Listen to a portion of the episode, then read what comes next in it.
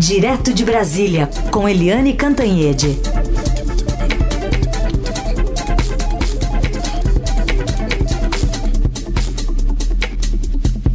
Oi, Eliane, bom dia. Bom dia, Heisen, Carolina, ouvintes. Oi, Eliane, bom dia.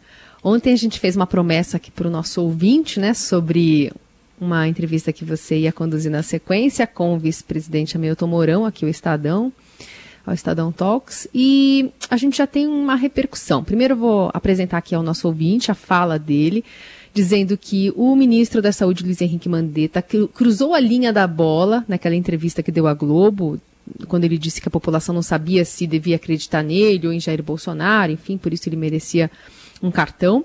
E ontem à noite também o presidente acabou sinalizando que pode resolver esse problema nesta semana. Mas vamos ouvir então o que disse o vice-presidente eu vou usar uma linguagem do polo. O ministro cruzou a linha da bola ali.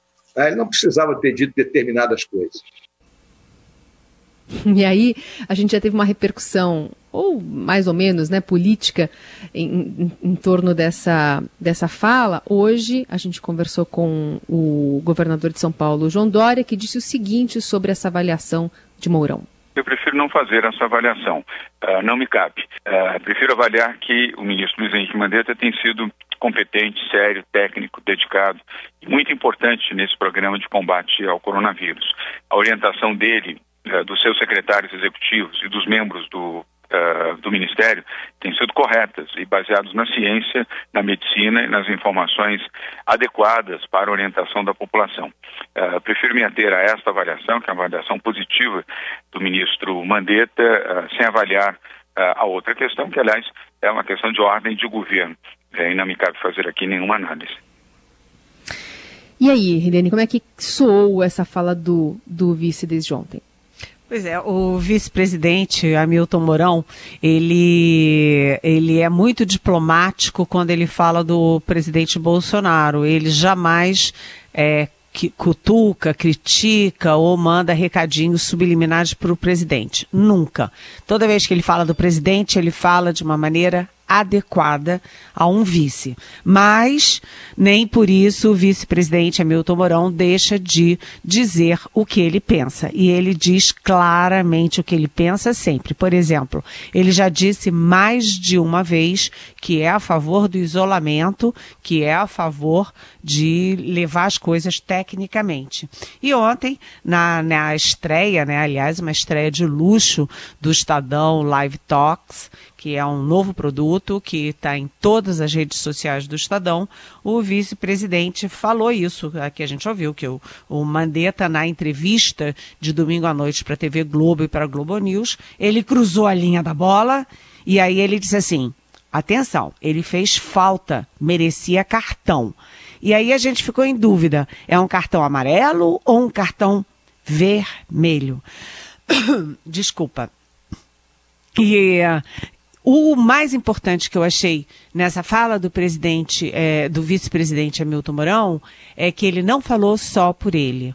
Ele falou pelos generais do Palácio do Planalto. A gente lembra que o Mourão é general de quatro estrelas, assim como Augusto Heleno, assim como Luiz Eduardo Ramos, assim como o Walter Braga Neto, enfim, o, o presidente Bolsonaro é um capitão cercado de generais. E o que o vice-presidente falou reflete exatamente os generais do Palácio Planalto, ou seja, é, eles tinham feito aquele é, meio de campo, né, aquela mediação é, para baixar para o presidente baixar a bola, para o presidente fazer um outro pronunciamento mais mais calmo, mais sereno, mas eles também tinham pedido para o Mandetta, Luiz Henrique Mandetta, ministro da Saúde, também baixar a bola, também ser mais sereno, e eles consideraram que o Mandetta roeu a corda, ou seja, descumpriu o acordo na entrevista para a Globo.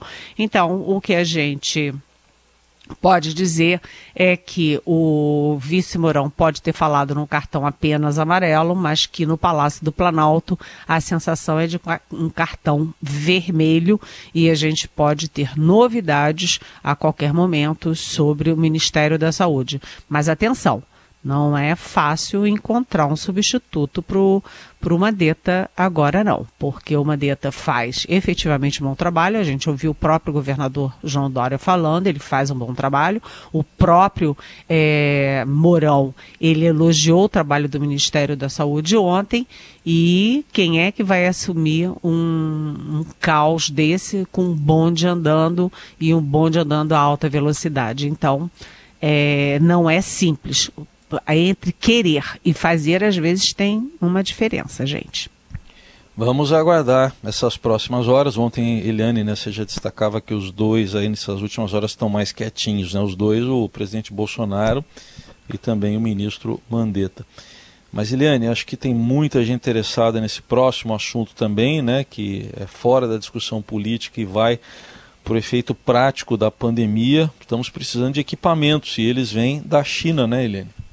Pois é, isso foi uma negociação muito bem feita, porque a gente viu que o filho do presidente, deputado Eduardo Bolsonaro, deu uma canelada na China, depois aquele Weintraub, ministro da Educação, que não tem nada a ver com política externa, é, é uma coisa horrorosa. Ele fez uma grosseria, aliás, a própria Procuradoria-Geral da República quer saber agora se o Weintraub é, cometeu ou não crime de racismo contra a China.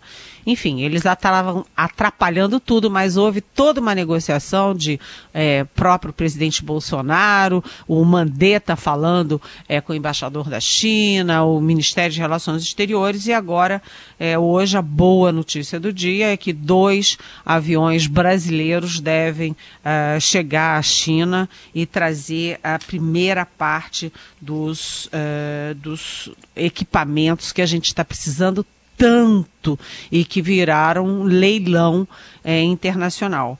O Brasil é, comprou pra, da China 960 toneladas de equipamentos para a saúde. Estão previstos 40 voos nas próximas seis a nove semanas, segundo a estimativa é, do ministro Tarcísio Gomes de Freitas, do, do Ministério da Infraestrutura. E os dois primeiros aviões vão, é, nesta quarta-feira, está previsto que eles é, desembarquem na China. E olha só, o caminho de volta é bem complexo, porque para evitar que esses equipamentos de saúde sejam, é, vamos dizer, confiscados tanto nos Estados Unidos ou na Europa, o caminho de volta dos aviões brasileiros vai ser via Emirados Árabes. Vai por aqui por Abu Dhabi, depois volta por não sei onde, enfim. É um caminho todo tortuoso para não correr o risco de pousar para reabastecimento numa cidade americana, numa cidade europeia e os equipamentos ficarem lá. Mas uh, isso é uma operação que foi bem sucedida do governo, ou pelo menos ainda está em, em curso, mas a a articulação dela foi bem feita. É, as companhias aéreas brasileiras estão fazendo cotação de frete para mandar esses é, 40 voos. É, as empresas estão ajudando a financiar, as lojas americanas estão financiando os voos de hoje. E é super importante, super importante que isso dê certo.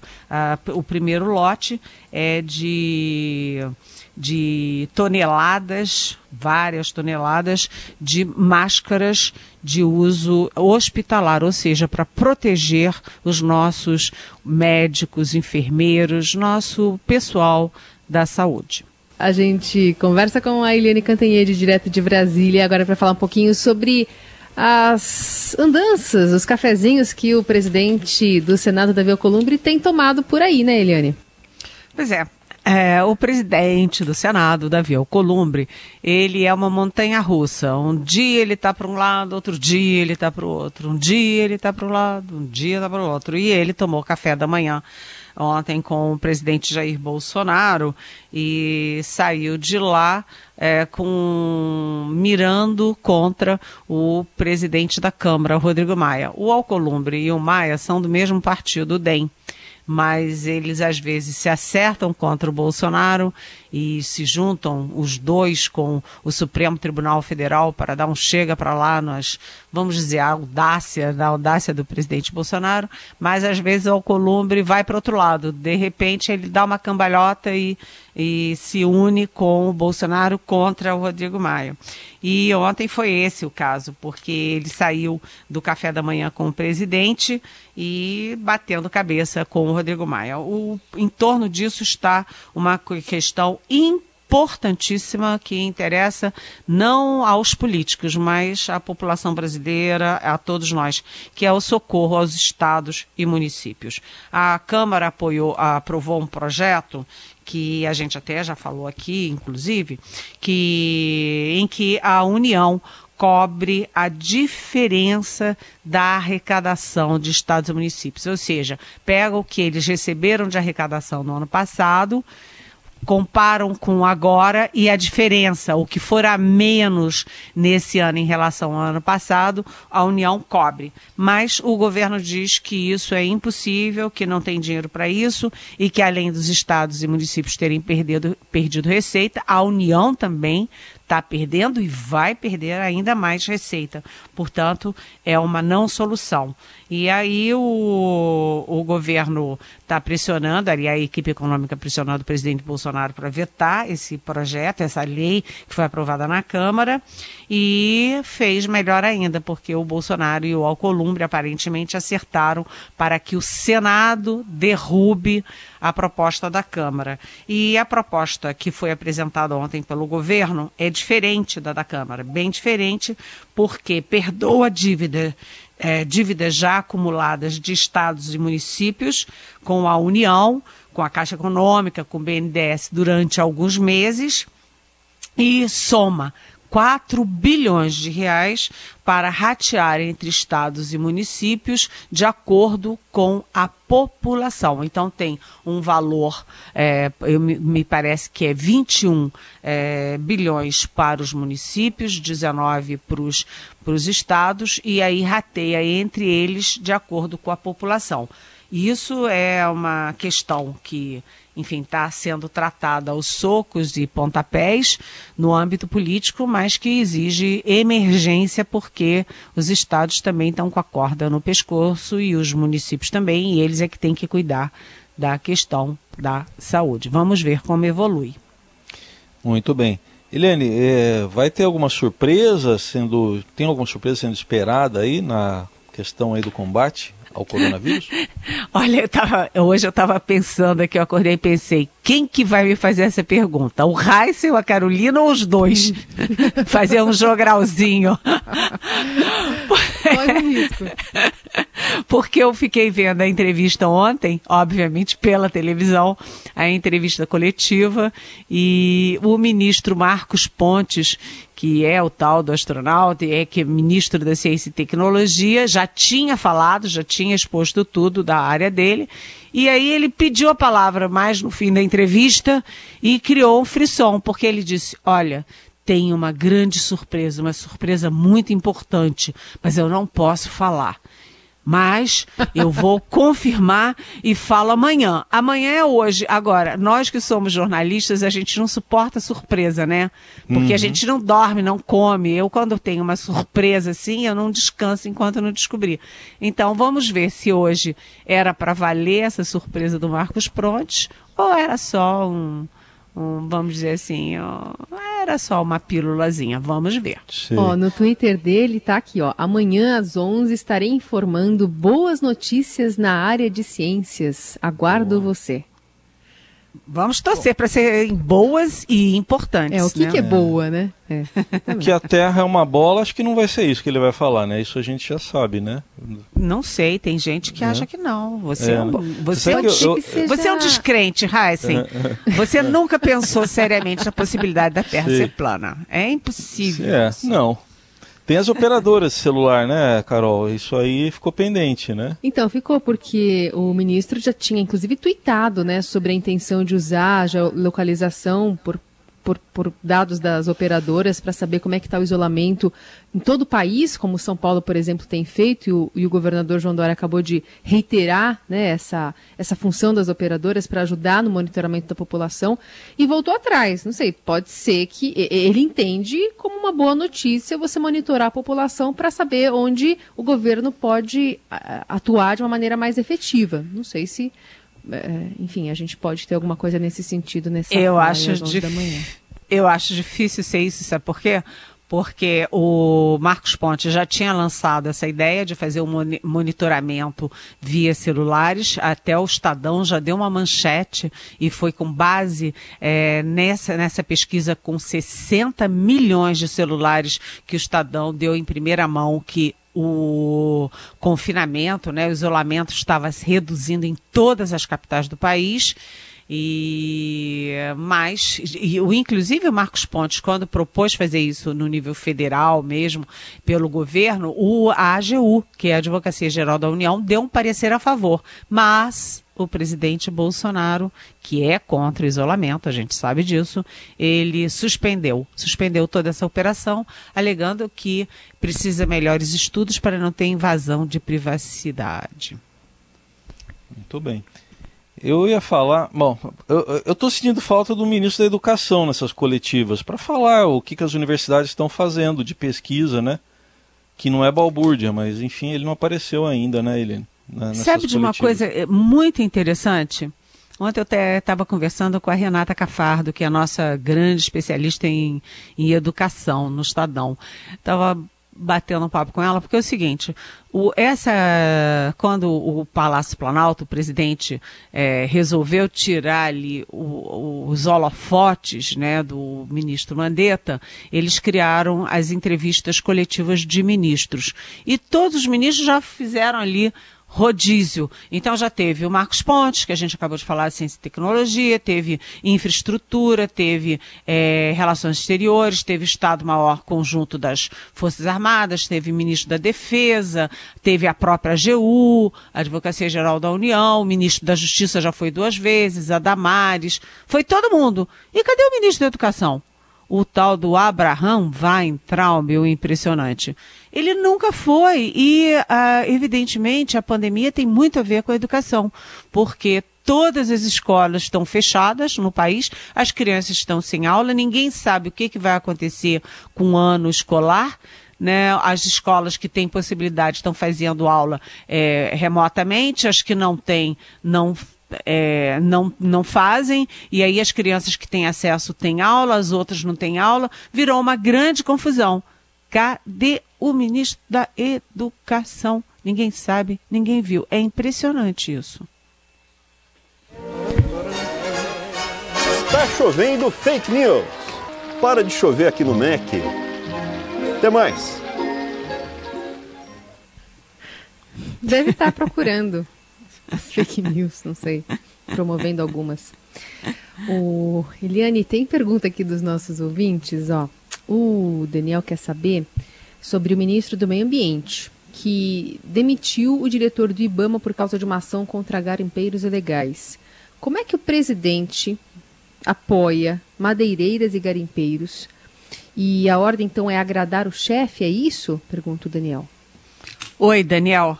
É, primeiro, a gente registra que com esta pandemia, que todo mundo só fala em coronavírus, com toda razão, porque ontem já foram 1.532 mortos, a gente não está cuidando do resto. E uh, uh, as queimadas na Amazônia é, aumentaram estupidamente no ano passado. Aumentaram estupidamente no ano passado, como era previsto. E aí teve essa demissão do IBAMA.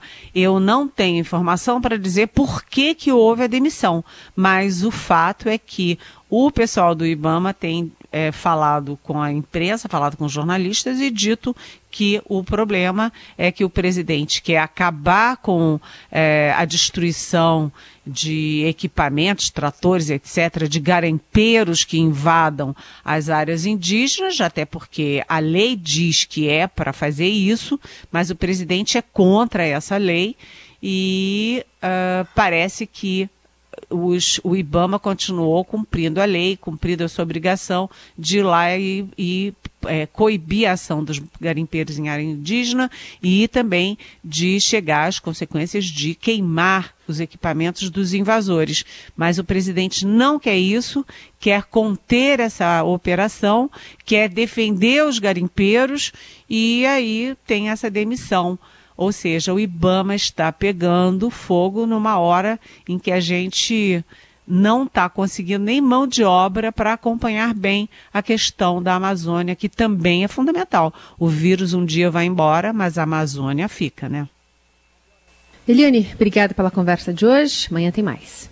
Amanhã tem mais. Bom dia. Beijão.